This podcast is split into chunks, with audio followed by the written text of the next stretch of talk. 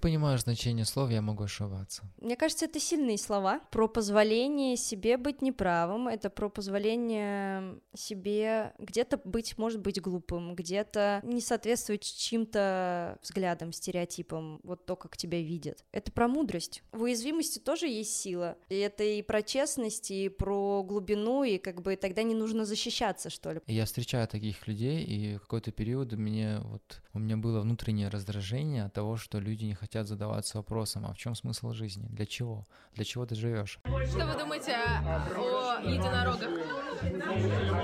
Единороги супер.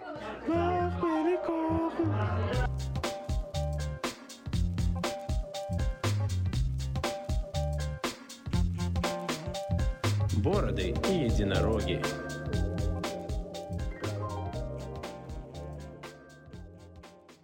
Это подкаст «Я могу ошибаться». Его бессменный, бессмертный ведущий Руза. Слушай, ты сказала про транслировать свои ценности, правильно? Да. А что ты в это вкладываешь? Что для тебя ценности? Что ты хочешь доносить? А главное, зачем? Понимаешь, как бы такая вот форма, что ли, тебя самого. Я очень люблю людей. Каждый человек для меня однозначно вселенная. Это, может быть, звучит несколько пафосно, я не знаю, но тем не менее... Я иногда буду тебя перебивать.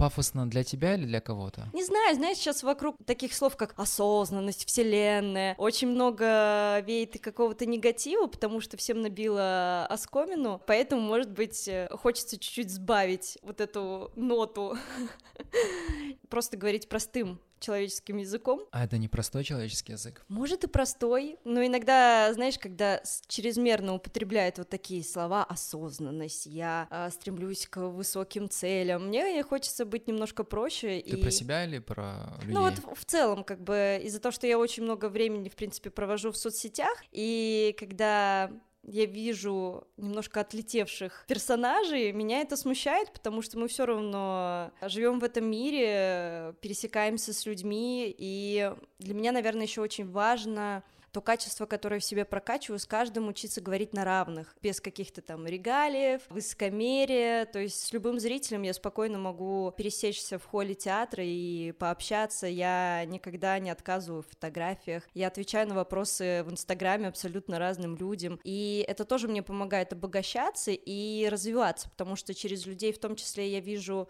и запросы, куда бы я могла бы еще посмотреть, и в том числе где-то черпаю вдохновение и одновременно понимаю свою ответственность. Если у меня спрашивают какого-то профессионального совета, так, я понимаю, что в данном вопросе, допустим, у меня пробел, и нужно его как-то исправить.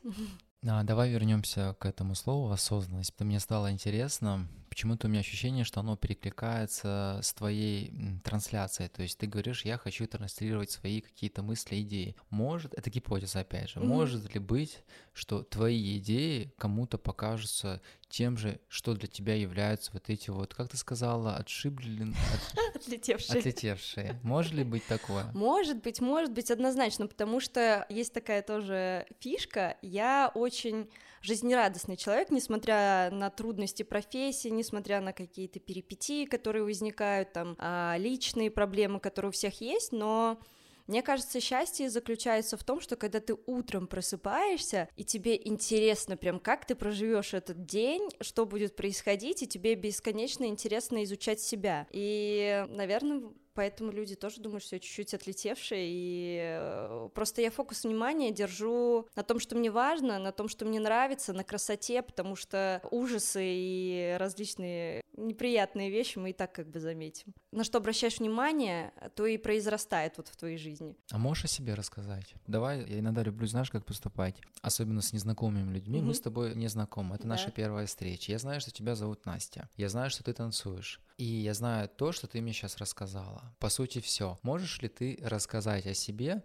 то, что ты считаешь важным, чтобы люди это могли, вот послушав этот подкаст, для себя узнать? Спасибо за такой вопрос. На самом деле, мне кажется, это вот тоже очень классный навык уметь рассказать о себе, потому что это то, в принципе, как ты несешь себя в мир, то, как ты умеешь заявить о себе. И, наверное, я начну с того, что, не знаю, с родины своей, что я родилась э, в Минске, в Беларуси, в абсолютно простой семье, но у нас была классная атмосфера, у меня брат-двойняшка, классное качество, которое тоже в себе могу отметить, и за это спасибо родителям. Я очень люблю читать, и вот, наверное, книги, мир книг тоже во многом меня воспитали, потому что часто книга может быть и другом, и спутником, и мудрым советником, и у меня есть такая фраза или убеждение, что все книги тоже приходят вовремя. Наверное, это первое, что мне пришло в голову рассказать о себе. Дальше у меня складывалась судьба, э, что родители решили отдать меня в балет, и, в принципе, после этого решения жизнь моя поменялась кардинально, потому что это стало образом жизни. Это был следующий воспитатель. Родители, книги, балет. Балет — это очень э, дисциплинированное искусство, очень конкурентное. Тоже эта среда помогла взрастить такие качества, как э, целеустремленность, стойкость характера, стойкость духа. Наверное, я могу про себя говорить, что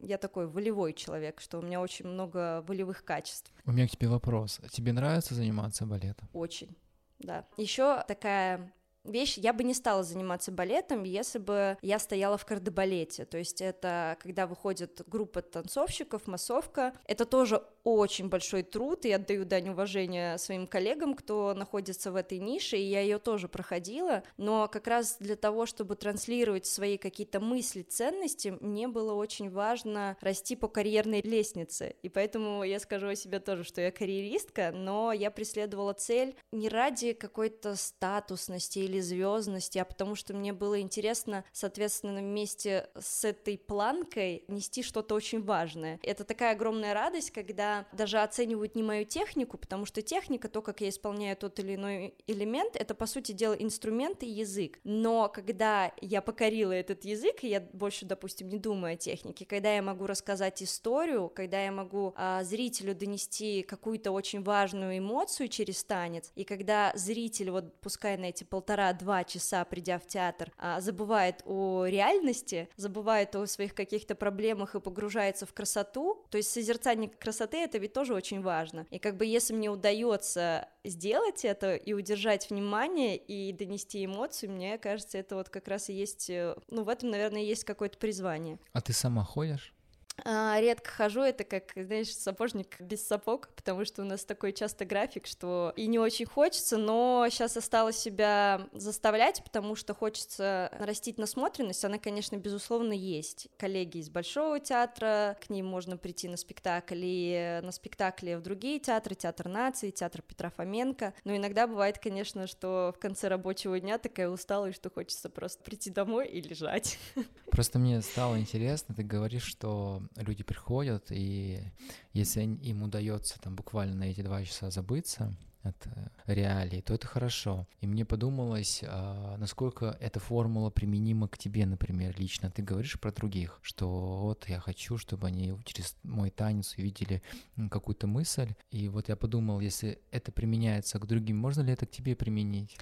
А, я думаю, что не совсем, потому что все равно есть такая вещь, как профессиональная деформация. То есть, придя именно на балетный спектакль, я буду видеть, допустим, невыворотные пятки, или где-то не музыкальность, или где-то, если это будут э, танцевать мои знакомые или друзья, я буду нервничать за них, потому что когда танцуют твои близкие, ты еще понимаешь, допустим, партию, это, конечно, совершенно по-другому. Потому что сама перед выходом на сцену я, конечно, могу быть в таком мандраже, волнении, но, в принципе, за себя я не переживаю, потому что я понимаю работу, которую я сделала в зале, я ее выношу на сцену, и то есть это моя ответственность. А когда близкие люди танцуют, друзья танцуют, и что-то идет, допустим, не так, я, у меня, конечно, ладошки потеют. А у тебя есть такое ощущение вот по отношению к себе, что ты критик? У тебя бывает такое? Однозначно, то есть у меня очень сильный внутренний критик, он направлен как на меня, и зачастую вот тоже, что я прорабатываю а, с психологом, что часто мой вот этот внутренний критик, а, внутренняя училка рвется наружу, и часто, конечно, проявляется не совсем вовремя, и как бы я умею видеть свою тоже эту сторону, такая чуть-чуть, не то чтобы токсик, но не самая приятная. А можешь пример вот рассказать из последних случаев, у тебя есть что-нибудь?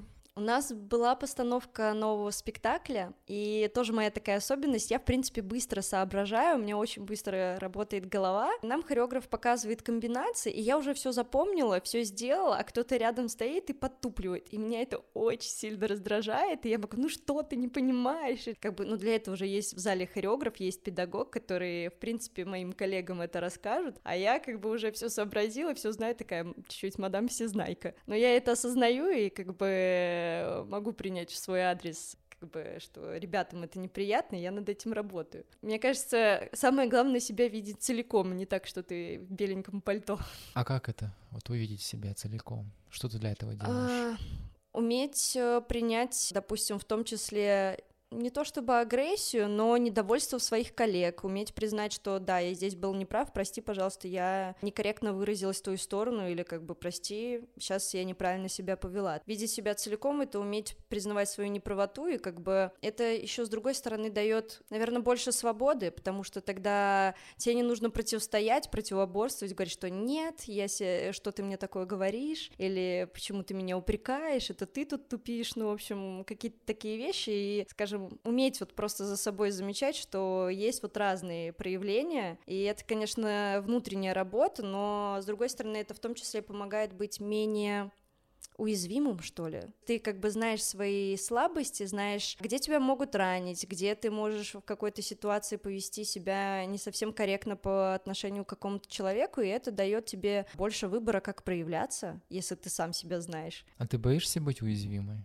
А, нет, нет. Еще когда себя узнаешь, узнаешь свои уязвимости, это дает возможность, наверное, как-то открыться больше. В уязвимости тоже есть сила. И это и про честность, и про глубину, и как бы тогда не нужно защищаться, что ли. Потому что когда кто-то попадает в твое больное место, и ты его не признаешь или боишься открыться, тебе нужно сразу выставлять щиты. Вот, а когда ты знаешь свои тонкие места, наверное, То? как-то проще. Проще что именно? С одной стороны, вот может быть мне проще, а кому-то может быть страшнее. Тут вот сложно сказать.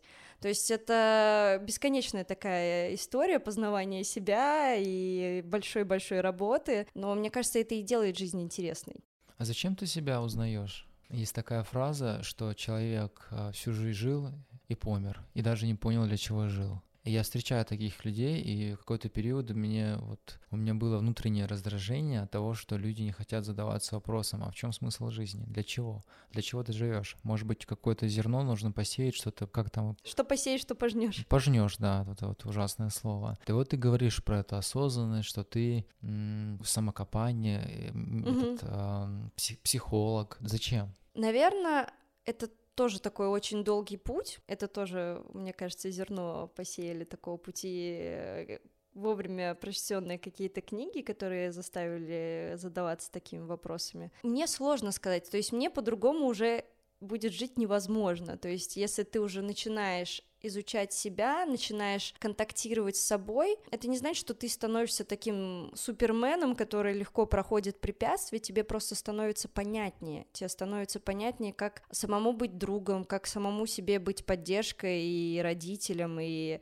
понимать, какие эмоции ты испытываешь, почему ты их испытываешь, э, что такое одиночество, э, что в нем можно найти очень много ресурса. Когда нету этих пониманий, как раз можно застрять э, в депрессии, эмоциональной яме, не справиться с какими-то жизненными ситуациями. Это тоже нормально, но мне интересно искать подходы и инструменты к себе, потому что тоже был ряд событий, которые, наверное, меня еще более интенсивно подтолкнул к такому пути. Ну и в том числе работе с психологом, хотя до сих пор, до сих пор э, люди этого пугаются и думают, ой, может быть, с тобой что-то не так, или зачем это тебе, да есть же друзья для этого.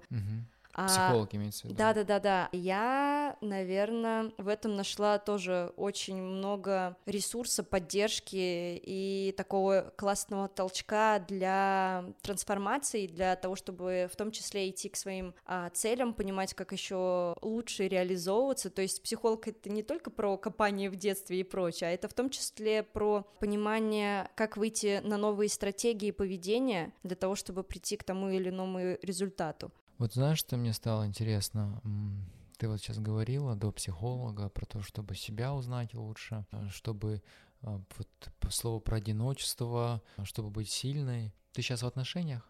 Нет, была в достаточно длительных отношениях. В принципе, эти отношения тоже повлияли на трансформации, потому что мне очень нравится фраза, что каждый человек в нашей жизни учитель. Я очень благодарна этому человеку за уроки, которые мы проходили, но они были такие, достаточно интенсивные. Но за счет этого мне удалось э, тоже понять, где, ну, в общем, в своем глазу тоже увидеть эту соринку. Это было, наверное, очень таким классным э, осознанием, крутой опыт. Э, Вот я в последнее время заметил, что бывших принято хвалить, «Ой, благодарю тебя за все хорошее, какой ты молодец или какая ты молодец. А есть то, за что ты не хочешь его благодарить. Однозначно, однозначно есть вещи, которые мы, в принципе, хорошо разошлись, но остались такие вещи, которые вот до сих пор всплывают, которые для меня такие болючие, и э, мы вот с этим молодым человеком все равно как бы иногда переписываемся, кон- контактируем, и когда заново всплывает какая-то тема, в которой мы не разобрались и не нашли Общий общий, язык. общий язык,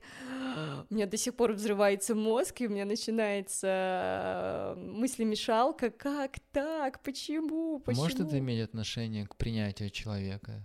Принять его А, таким, какой он есть? Какой именно есть? Это просто важные слова. Это однозначно важные слова. Это вот тоже, если говорить про ценности, какую вещь очень э, такую яркую я вынесла из этого. Все равно мы живем каждый из нас в таком слое своей реальности. То есть Мгм. э, люблю приводить пример, что за каждым словом, за каждым даже большим словом, как счастье или любовь, у нас все равно стоя- стоит большой понятийный ряд, образный ряд. Но я люблю приводить пример про стол, что вот сказав слово стол, кто-то представляет в голове круглый стол, кто-то квадратный, кто-то, допустим, на таких ножках, на других. И когда мы входим в отношения, получается, сталкиваются два мира с абсолютно разными понятиями. Здорово, если многие вещи совпадают, тогда где-то двигаться вместе становится легче. Но чтобы истинно понять друг друга, нужно понять, что где-то обвинения даже неуместны, потому что человек видит эту реальность совершенно по-другому, и за рядом событий стоит абсолютно другие понимания. Вот, и, конечно, это про принятие, это крутой фактор, но плохо, когда это работает в каком-то одностороннем порядке или нету этого осознания. А сколько лет вы были вместе? Три года, да, три года. Ну, у нас просто мы то сходились, то расходились. В общем, такая эмоциональная. Это самые длительные отношения. Да, да, да. Ну, потому что я и тоже мне часто спрашивают, а почему вот так сложилось, а почему отношения как будто на втором плане, потому что все равно балет и театр — это специфичная сфера, которая занимает очень много времени. Очень долго у меня просто приоритетом все равно была карьера, и А мне я вижу, ты вот две минуты про отношения и сразу да, вернулась к своему да, балету. да, да. Видишь, то есть ты даже сразу считываешь, но это тоже одна из причин, почему психология мне интересна, почему я стала в этом разбираться, тоже читаю какую-то подобную литературу, потому что Я стала... Ну просто знаешь, как бы когда а, ты еще с 10 лет в такой среде, то есть, грубо говоря, в 10 лет ты уже получаешь свою профессию. Какую? Балерина Балерина. балерина. Мне очень хотелось чего-то достичь. Потом а, мой переезд в Москву из Минска. На меня как будто легла двойная ответственность, что меня родители отправили в другой город, у меня здесь нет никакой поддержки, и как бы все равно они, естественно, и оплачивали учебу, и как бы очень меня много вкладывали, и э, мне очень хотелось это все оправдать. Тут много факторов, и то, что мне и самой нравилось, но и плюс я чувствовала какой-то Ты оправдала? да, я думаю, что да, да. Ну, как бы это странно, странно как бы оправдывать ожидания родителей, но я в целом рада, что у меня все так сложилось, и что я занимаюсь э, любимым делом. Мне не хотелось, допустим, э, приехать в Москву, потом, допустим, меня бы отчислили, и, поджав э, хвост, приехать обратно в Минск. Мне не хотелось, чтобы так произошло, и мне хотелось быть лучшей. Вот. Ты стала лучше? А это вот э, сейчас я уже понимаю, что это относительные понятия, и вот это сравнивание — это просто бич всего, когда ты сравниваешь себя с другими артистами, или просто сравниваешь, вот у Даши жизнь такая, у меня сякая, это все, это путь, путь в никуда, путь в проблемы, поэтому, наверное, для себя сейчас я нахожусь в таком классном внутреннем состоянии, таком опорном, очень ясном, гармоничном, то есть какой-то клубок э, эмоциональный проблем, скажем так, я распутала для себя. То есть даже не хочется называть проблемами определенных задач. Я просто понимала, что сфера отношений, в принципе, у меня провисает, что приоритеты у меня очень долго были другие, и, соответственно, как, знаешь, как подростки, в принципе, там, в 15, 16 лет, 17 набираются навыков, там, знакомятся, встречаются, расстаются. То есть у меня это все прошло мимо меня, вот просто мимо. А ты думаешь, учитывая этот сценарий, который ты описала, про подростков, что они учатся, получается, будь у тебя так, ты была бы сейчас счастлива именно в отношениях? Не знаю, это, знаешь, как говорится, если бы, да кабы. Ну, просто ты А, сказала, что вот если бы... Но, знаешь, это все равно, эм, допустим, опыт какой-то, который ты проживаешь, иногда проще проживать именно в таком возрасте, нежели когда тебе уже там 23, 24. Поэтому, ну, все относительно, все индивидуально, и я считаю, что тоже придерживаюсь такой мысли, она мне часто помогает, что у каждого индивидуальная история, и вот все, что происходит, все идеально, даже какие-то плохие события, они идеальны, потому что они приводят тебя к каким-то классным, нужным мыслям или какому-то опыту, знакомствам, поэтому Просто то, что ты сейчас говоришь, на самом деле имеет прямое отношение к процессам. Один раз мой психолог сказал мне, что я часто эту фразу вспоминаю, что жизнь это процессы. То Мгм. есть не, вот я все время стремился к какому-то там несбыточному идеалу, что должно быть вот так вот, и я все буду счастлив. У меня будет безграничное счастье, я не буду страдать. Но потом я для себя осознал, что страдание это тоже часть моей жизни, что вопрос только в том, как я к этому отношусь, вопрос принятия этого, что и обосраться, извините за выражение, я могу, и быть лучшим, и худшим. Это просто, это, это моя жизнь. И мое отношение, вот, вот это уже какая-то ключевая часть того, как я посмотрел, так оно и будет.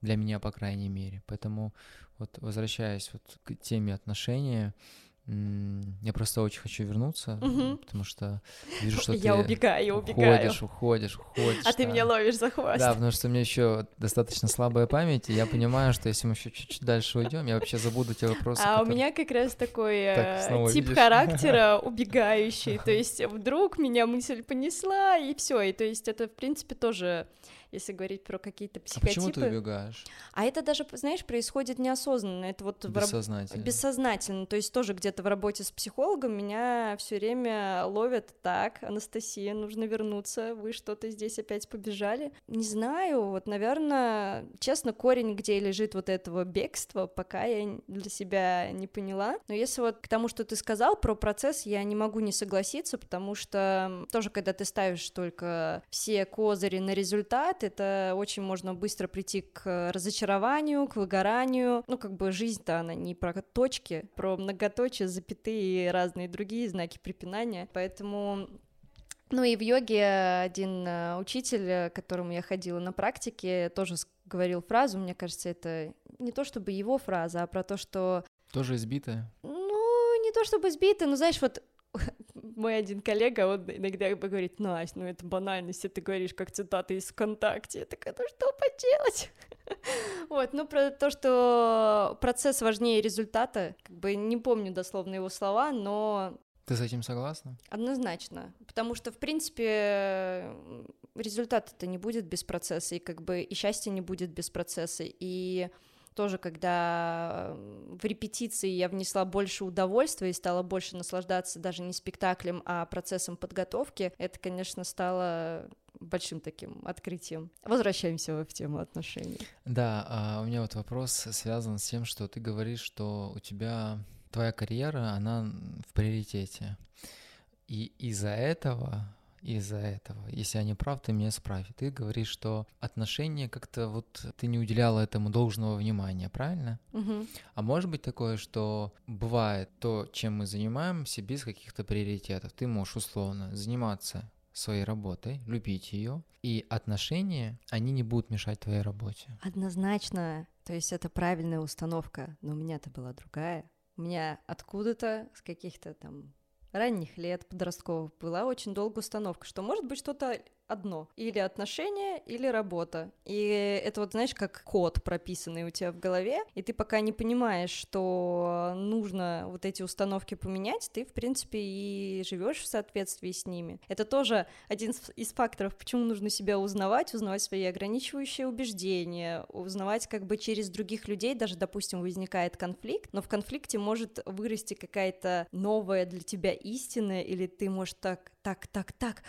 это же какая-то новая новая абсолютно для меня мысль, а что так можно было? И это же очень круто, когда через другого человека ты понимаешь, так, можно же было посмотреть на эту ситуацию под другим углом. Поэтому я не могу с тобой не согласиться, это правда, и сейчас вот тоже, эм, ну, не то чтобы мои цели, но я стремлюсь к тому, чтобы был определенный баланс, как бы, в различных сферах, то есть и долго я боролась со своим трудоголизмом, не то чтобы боролась, но он мне очень долго мешал, и отсутствовал вообще отдых напрочь в моей жизни. Если кому-то нужно было учиться работать, мне нужно было учиться в итоге отдыхать, потому что вот прям на отдыхе я даже ловила это было, может быть, лет пять назад или шесть, я поехала всего лишь на пять дней в Турцию. И я себя ловила на том, что все, у меня мозг меня выносит напрочь, что как ты посмел отдыхать, у тебя же скоро важная поездка, у тебя Барселона, ты тут отдыхаешь. Ну и в итоге это все меня куда загнало? Это загнало в выгорание, всякие эмоциональные проблемы и прочее. Баланс важен.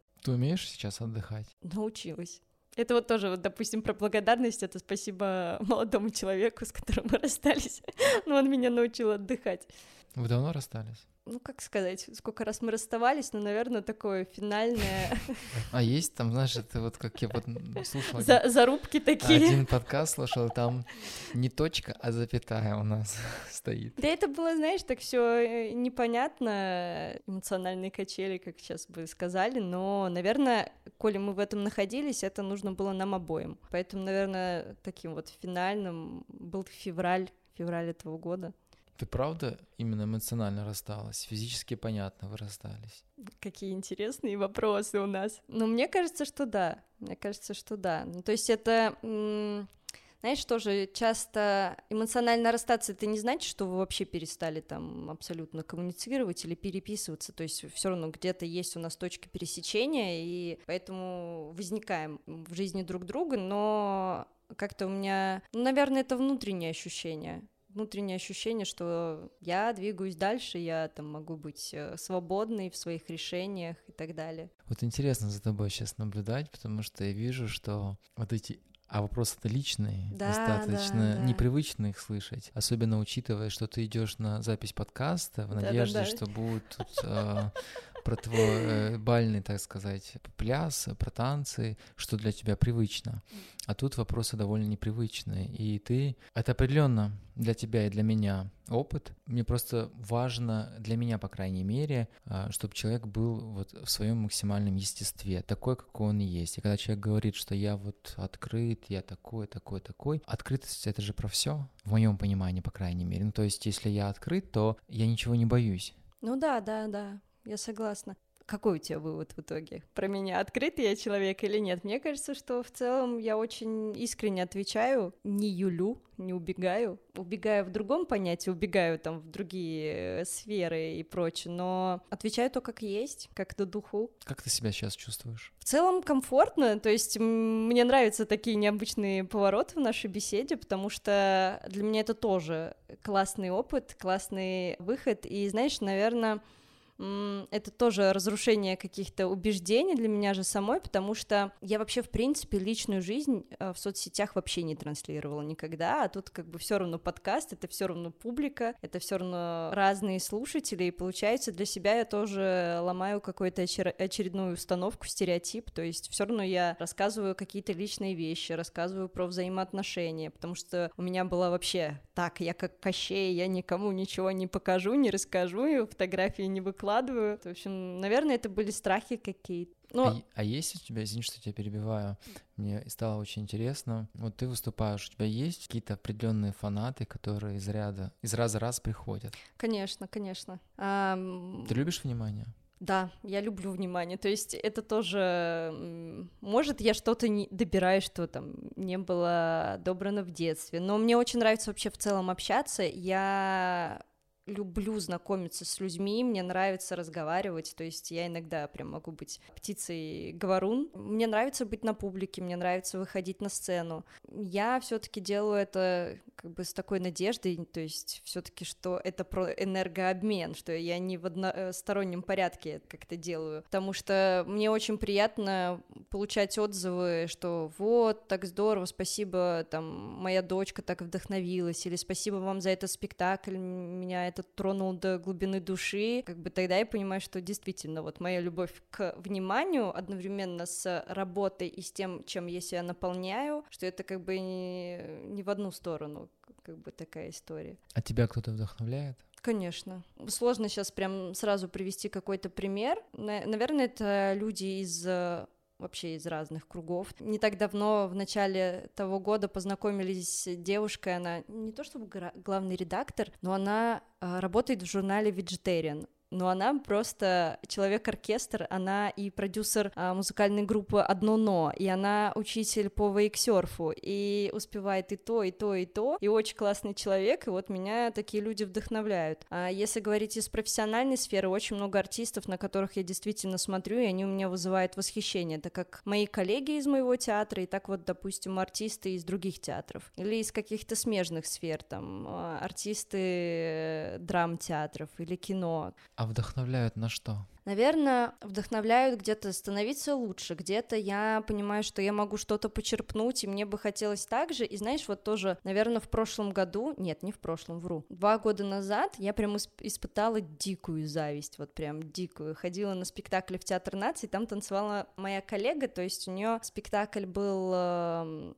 как приглашенной артистки в спектакле «Левша», она была плохой там. И в конце спектакля она пела. И для меня это вот стало какой-то такой переворачивающей меня историей, что она еще и поет, как так, я этого не умею, а для меня это вот мой какой-то персональный блок, что я не умею петь. Брат в детстве говорил, что вот, ни, ни в коем случае этого не делай, кровь из, ушей, из ушей пойдет. Но испытав эту зависть, меня это двинуло на определенные действия. То есть я научилась дружить со своей завистью, не обвинять другого человека, не вот у него это есть, у меня нету. Абсолютно про разные темы, как материального порядка, так и каких-то вещей, которые абсолютно не невозможно измерить. Когда я нащупываю вот эту зависть, я понимаю, куда я еще могу посмотреть и что я могу попробовать и сделать. И, в общем, после этой ситуации я нашла педагога по вокалу и стала для себя заниматься. Я нигде это не выкладываю, особо не рассказываю, это абсолютно для себя, но через эти уроки вокала я тоже очень много всего почерпнула. Взаимодействие с голосом, понимание себя, как много эмоций стоит за этим. Это, собственно, почему мне так интересно было послушать предыдущий твой подкаст, потому что тема голоса голоса, она действительно мощная, она действительно не то чтобы новая, но не, не каждый человек задумывается о том, что как мы звучим, что это очень важно, и что можно считать через голос очень много вещей.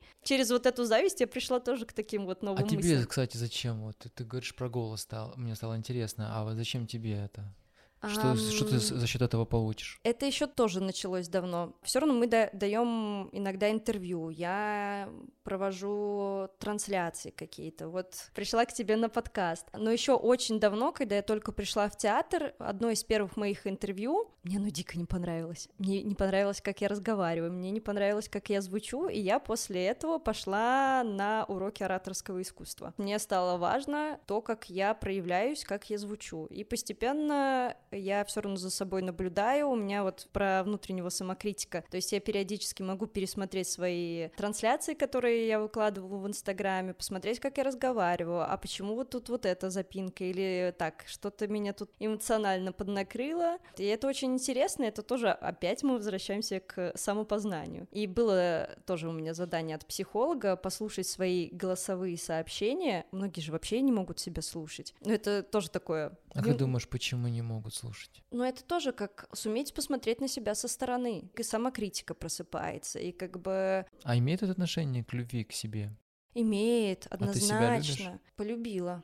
Вот полюбила. Это, вот знаешь, тоже такая тема, которую мне хотелось э, поднять, потому что мне она кажется важной, потому что я прошла такой опыт, но кажется важно еще потому, что очень много получаю запросов из соцсетей от подростков, от детей, ненавистью к своему телу, это вот как бы специфика моей профессии, потому что у нас очень много эстетических рамок, то, как ты должен выглядеть на сцене, сколько ты должен весить, и, соответственно, взращивается ненависть к телу, что это не мой союзник, а мой враг, потому что мне нужно с ним бороться, чтобы тело соответствовало этим рамкам. Поскольку я прошла вот этот огромный путь от, к этой, от этой ненависти к любви, мне кажется, очень важно говорить об этом, потому что это, знаешь, такая болезнь все таки не любовь, это болезнь. Это действительно путь, и она вот так вот в один день не рождается. Если ты там будешь смотреть в зеркало и говорить, что ой, я красивая, я классная, нет, это так не работает. Это вот тоже через познание себя. Вот это, знаешь, такой, наверное, сегодня лейтмотив в итоге не балет, а познание себя, потому что когда ты видишь свою уязвимость, когда ты видишь свои страхи, ты начинаешь сам с собой знакомиться. Это точно так же, как ты начинаешь знакомиться с другим человеком, любовь же тоже не возникает вот прям моментально, а она возникает через узнавание. Наверное, прийти к любви к себе — это тоже через узнавание себя. Когда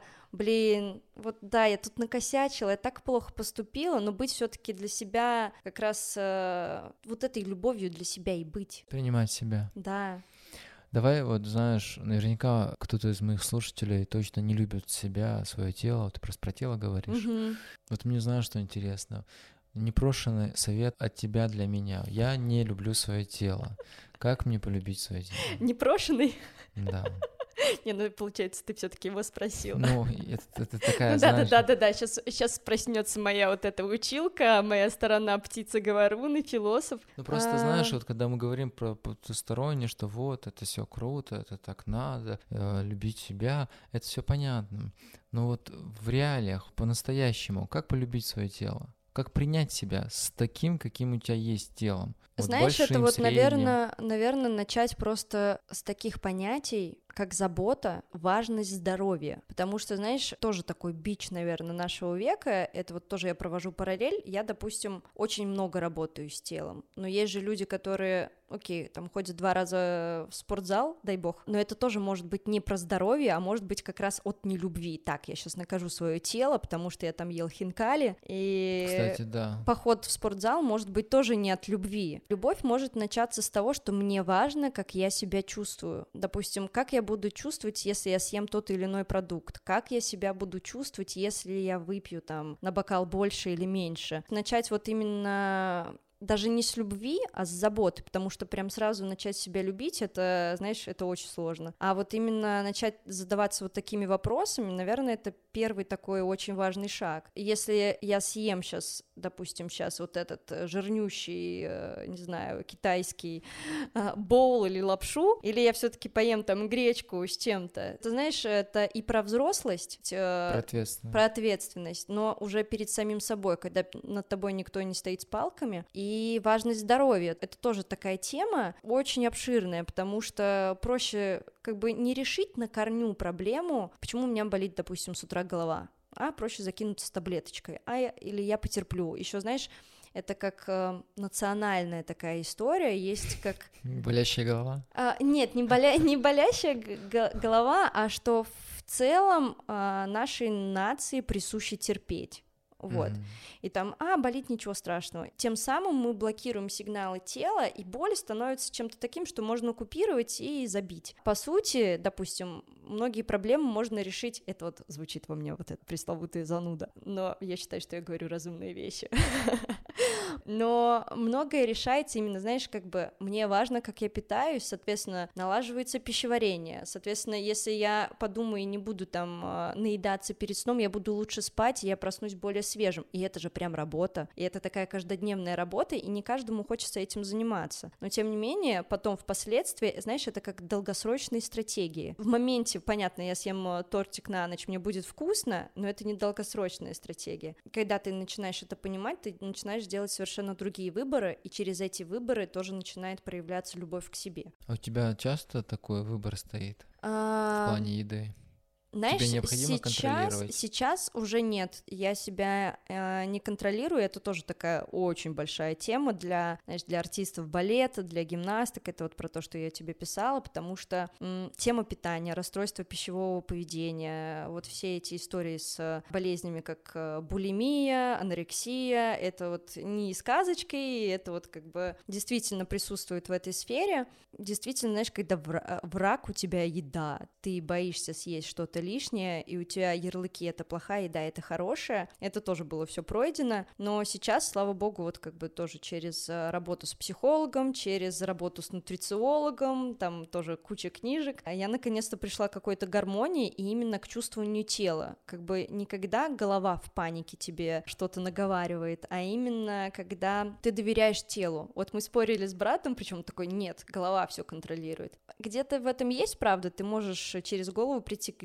дисциплине, но когда ты избавился от вкусовых привычек, которые, знаешь, э, насаженные, навязанные, и начинаешь доверять телу, так, сейчас я прям слышу то, что мне хочется попить воды, или сейчас я действительно слышу, что мне все-таки хочется больше поесть салатов, нежели там чипсы какие-то навернуть. И это тоже, знаешь, это чуткость такая, это чуткость к сигналам, и мы все-таки проживаем эту жизнь в одной оболочке, у нас другой не будет. Это тоже про любовь к себе, когда ты начинаешь чутко понимать, какое топливо ты закладываешь в свою машину.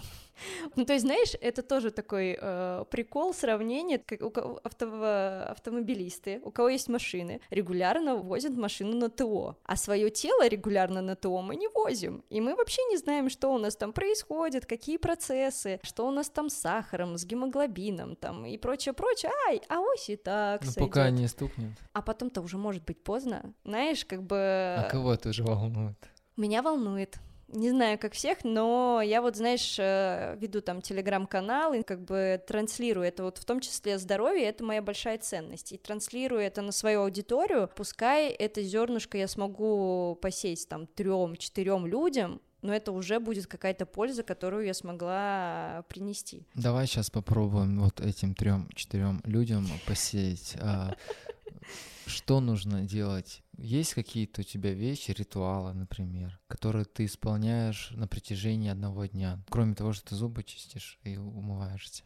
Но Что сло- нужно делать? Сложно сказать, что фишка заключается в ритуалах. Наверное, самое главное это вот мы вернемся к слову осознанность. Максимально стараться быть внимательным. Внимательным, знаешь, как бы мы же выключаемся. Это знаешь, как вот, допустим, идешь, слушаешь песню, и в какой-то момент ты улетел в свои мысли, и ты трек не слышал. И точно так же мы можем проживать и дни. Что было в этот день? Ну да, бессознательно так многие Вот, проживают. это грустно, потому что как раз это засасывает, и отсюда следует несчастье, и хочется грубо сказать, но я не буду, ладно. Ну, когда жизнь просто полетела в тартарары. Я другое слово слышал. да. А, вот Ментально услышал. ты донесла до меня, так сказать. Тонко. Тонко, да. Да, я думаю, до многих дошло. Это же вот как раз-таки про здесь и сейчас. Да, да. Это вот про это слово, которое ты избегаешь, осознанность. Да, и понимаешь, наверное, ключик, ритуалы могут меняться. Ты можешь быть э, Медитация, медитацией, то есть, та знаешь, йога. Да, видишь тоже, какая классная вещь. На йогу я хожу достаточно регулярно, но иногда, опять-таки, из-за балета мои регулярные походы не случаются. Но у меня есть потрясающий преподаватель в студии Материал, Мария, и мы как раз недавно она поднимала вот эту тему, что многие думают, что медитация — это просто нужно обязательно там сесть в позу лотоса, зажечь э, благовоние, включить там какую-то музыку и там связаться с бесконечно вечным. Нет, медитация — это как раз про внимание, когда ты осознаешь происходящее, ты осознаешь, что происходит в твоем теле. Медитацию можно применять на бытовом уровне. Это про то, как ты умеешь отслеживать свои мысли, как ты умеешь, допустим, вниманием пройтись по своему телу, что у меня сейчас происходит. Так, почему мне сейчас жарко, или почему у меня вот здесь начало колоть? Может быть, мне все-таки там нужно порастягиваться, или может быть, мне нужно сходить в спортзал. Это тоже своего рода медитация. Наверное, вот это самый главный ритуал. Ты говоришь про Марию, которая говорит про эти обряды, назовем это так. Никто не говорит, что это медитация. Это не имеет отношения так как вот, фак- а- по факту к медитации. Так вот, я имею в виду, что она как раз, как она преподаватель йоги и именно медитации, она говорит, что это как раз большинство людей, почему этим не занимаются и не начинают практиковать, потому что думают, что это для этого нужны какие-то особые условия. На самом деле это работа с умом и осознание того, что ум — это такой же инструмент, которым можно и можно ум воспитать, и можно им классно пользоваться. И она приводила просто пример. Она ехала в машине со знакомым, и он ехал очень быстро, и для нее это ну, было некомфортно и было страшно. Вот навык медитации она применила в этой ситуации, наблюдая за а собой. могла навык коммуникации применить? Попросить не, не, это безусловно, но я имею в виду, что Ну, это, знаешь, был как такой пример. Допустим, для меня этот навык очень хорошо работает на сцене. Как раз тебе, когда страшно, и ты и волнуешься, переживаешь, ты точно так же можешь начать отслеживать свои мысли, поговорить с собой, вернуться в дыхание. Дыхание, на самом деле, это тоже огромный классный инструмент. Ну ты же смотри, я заметил, что люди пытаются... Вот уже ощущение такое, что все уникальное придумали, и теперь необходимо из этого уникального придумать что-то уникальное. И вот даже Мгм. вот материал, я обожаю вот э, медитацию, обожаю йогу, там у меня нет вопросов. Но иногда, когда я слушаю ребят оттуда, да и в целом это сейчас будет ощущение, что я только про них говорю, у меня ощущение, что они, чем оригинальнее мысль, тем она правдивее. На самом-то деле это не всегда так. Не, абсолютно. По поводу вот этих вот обрядов, которые вокруг, я все-таки склонен считать, что если есть возможность создать, например, вокруг себя тишину, сесть в ту же позу лотоса, у тебя больше возможностей того, чтобы быть здесь сейчас, сконцентрироваться, потому что если вокруг тебя там танцы, например, Да, вот да, ты да. хочешь подготовиться к выходу, а я буду вокруг тебя там бубном кричать, орать, создавать какие-то механические движения и мешать тебе быть в, в твоем состоянии, которое ты для себя определила, что вот мне нужно сделать это для того, чтобы подготовиться. Я тебя выбью из колеи, понимаешь? Поэтому каждому важно найти ту среду, в которой ему будет комфортно прийти к этой медитации. Я считаю, что все-таки это не то, что я, я не, не пытаюсь вот противоборство создать, я просто имею в виду, Ну, что индивидуальные они не пути. просто так созданы. Конечно, конечно. просто То есть Вот эти обряды, они дают тебе максимальную, не максимальную возможность, а большую возможность того, Это чтобы вот- дает э, среду и атмосферу Да, для того, да, да. чтобы суметь э, справиться, найти подход такому Да. инструменту или создать для себя условия. Допустим, кто-то ходит в спортзал не потому, что не может в зеркало, потренироваться например, дома, посмотреть, а там, Вот, зеркало побольше. А потому что там э, и определенная атмосфера, ты видишь, как э, трудятся другие люди. И, конечно, это создает особые условия. Точно так же, как бы с теми же аромапалочками, если это помогает настроиться на определенный процесс, почему нет? Как бы Ну да. все, что работает для тебя, все во благо. Я бы сказал, бы больше имеет отношение людей ассоциация с какой-то религией. Большинство людей, особенно когда вот это йога, там давайте этот мантру ом и так далее, все думают, что это про религию, что вот я сейчас буду всех, тебе там надо Богу кому-то молиться, все. Мне кажется, вот это более насущная проблема, по крайней мере в России. Я думаю, да, потому что даже вот на примере моего папы, папа думает, то, что я, когда я занимаюсь йогой или ездила там на ретрит, Настя, это точно не всех тех. Я говорю, пап, нет, нет, все нормально. То есть и такое же примерно отношение к психологии. Я с тобой согласен. Я думаю, что нам с тобой пора завершить этот прекрасный выпуск. А, Я надеюсь, что мы очень мало говорили про Вообще Балет. очень мало говорили про, про балет. Я вначале предупредил тебя, что балет меня мало интересует. Но это и классно, что мы не говорили про балет, потому что, знаешь, такое негласное чуть-чуть правило среди артистов, что если ты в отпуске, ты максимально пытаешься отключиться от своей сферы, чтобы соскучиться и вернуться таким наполненным. И если бы мы сейчас начали обсуждать какие-то спектакли, ой, Щелкунчик, ой, Лебединое озеро и прочее, кому-то было бы это интересно, но мне было самой классно и интересно пообщаться с тобой на такие необычные, ну, может быть, обычные, ну, Скорее непривычные. И если говорить именно про крутые, крутые, крутые широкие темы. А, крутые берега.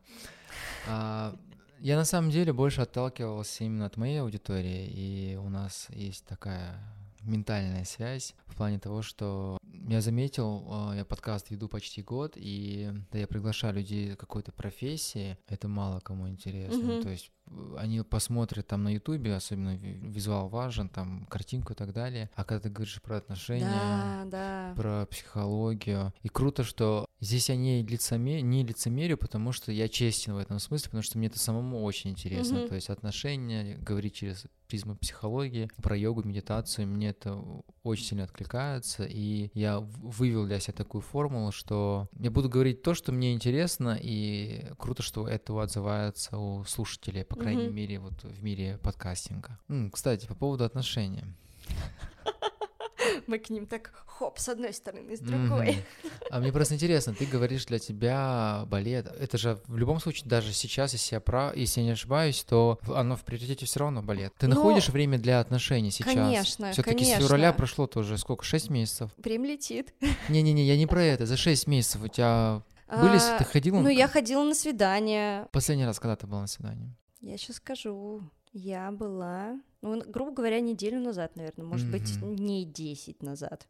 У тебя есть какая-то вот связь, связанная с тем, что зачастую те парни, с которыми ты встречаешься, условно ходишь на свидание, они из твоей среды, из балета того же? Нет, Нет. нет, то есть это тоже фишка, почему, допустим, у меня была тоже такая установка, что я не хочу отношения внутри театра, потому что это сложно, часто это даже, ну не то чтобы некомфортно, но эмоционально немножко уязвимо для меня было, наверное, вот так, потому что все равно театр это специфичная среда, вот все мои, которые отношения были, они были вне театра, для меня это было прям важно, и тоже это как бы, с одной стороны, сложность, а с другой стороны, мне это прям очень интересно. Сложность в том плане, что, наверное, человеку сложно принять мою вот такую вот увлеченность очень сильную делом. Вот про выбор опять же. Вот, есть да, человек про, что- про выбор. Ну, то есть, как бы нужно понимать, что вот если ты принимаешь меня, то принимай меня целиком вот с этой любовью. С этой изюминкой. Да, такая, буду такая просто театральная. пропадать на работе.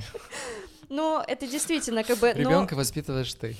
Не, ну это А, действительно... кстати, ребенка-то вот тоже вопрос. Нет, ну, как У бы... меня ощущение, что вот у тебя, извини, что я тебя перебиваю, Да. у тебя пик работ, карьеры. Вряд ли ты посередине этого пика захочешь, не знаю, может, ну мне так кажется, что вряд ли ты захочешь иметь ребенка, потому что это же такое ответственное, там, на, на несколько лет выпадаешь. Все Ну, очень индивидуально. Ну, не будем исключать тот факт, все равно зависит от желания женщины иметь ребенка от того, ну, как бы, как женщина чувствует себя в отношениях. Как бы, насколько безопасно, комфортно, уверенно. Много-много факторов. Действительно, как бы у нас необычная профессия, потому что ты, правда, выпадаешь, но это никого не останавливает. Это стереотип э, тоже определенный, как бы, у людей, которые плюс-минус понимают что-то в балете, они думают, что, как наша великая Майя Михайловна, все балерины Это отказываются. Плесецк, Да, Плесецкая.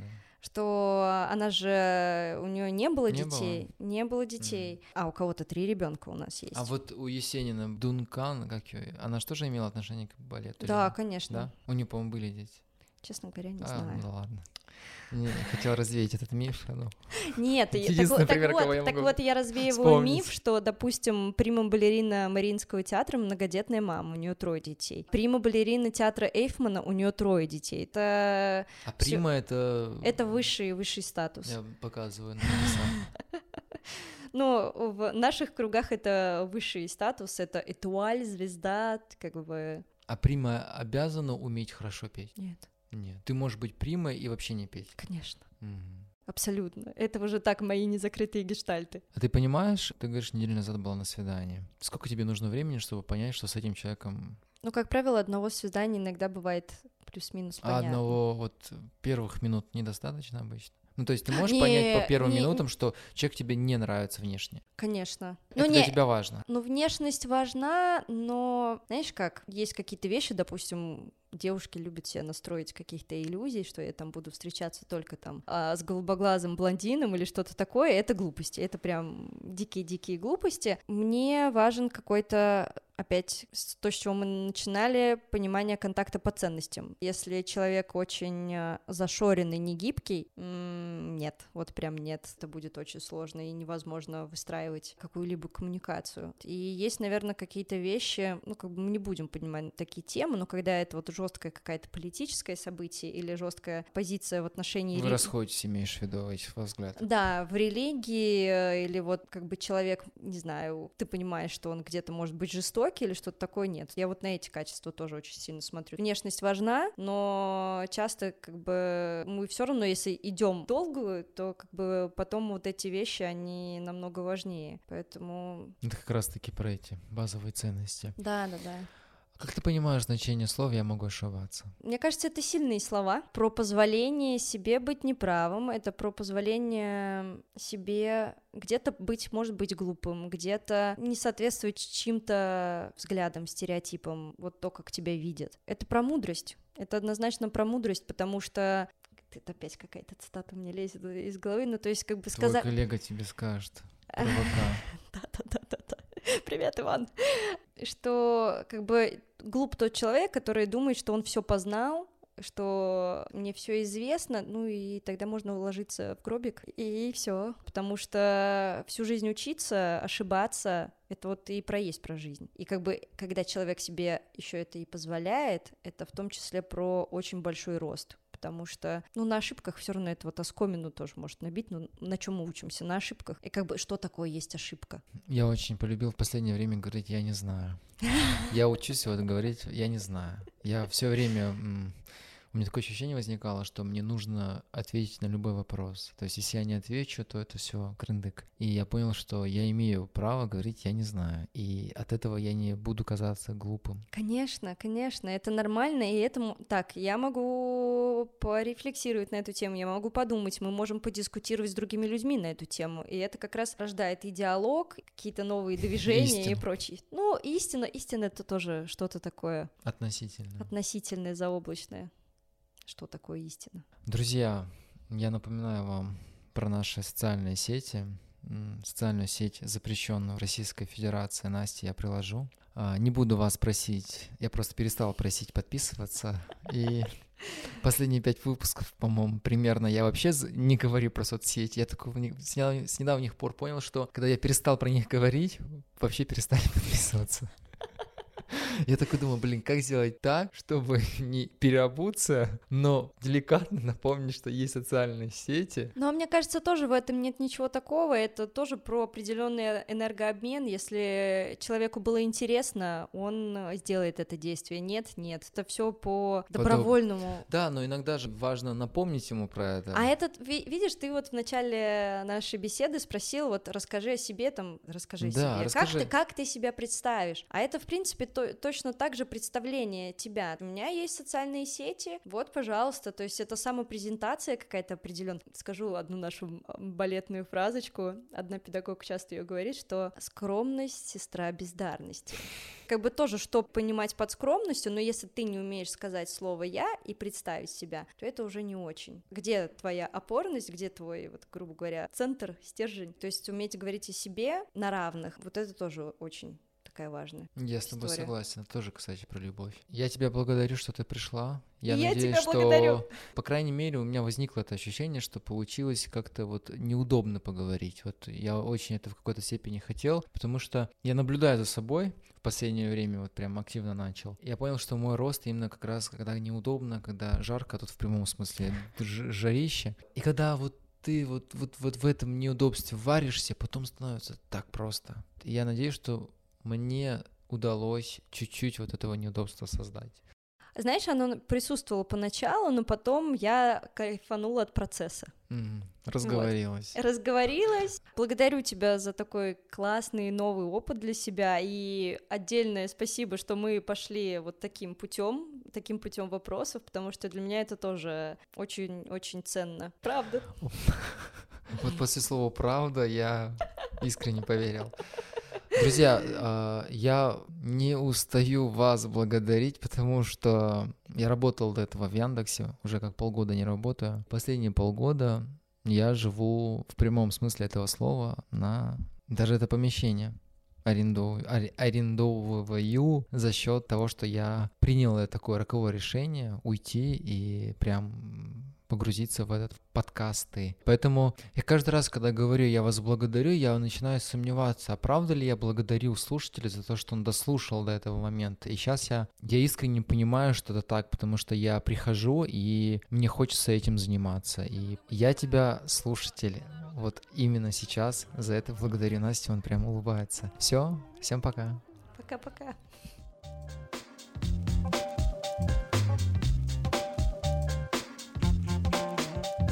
Бороды и единороги.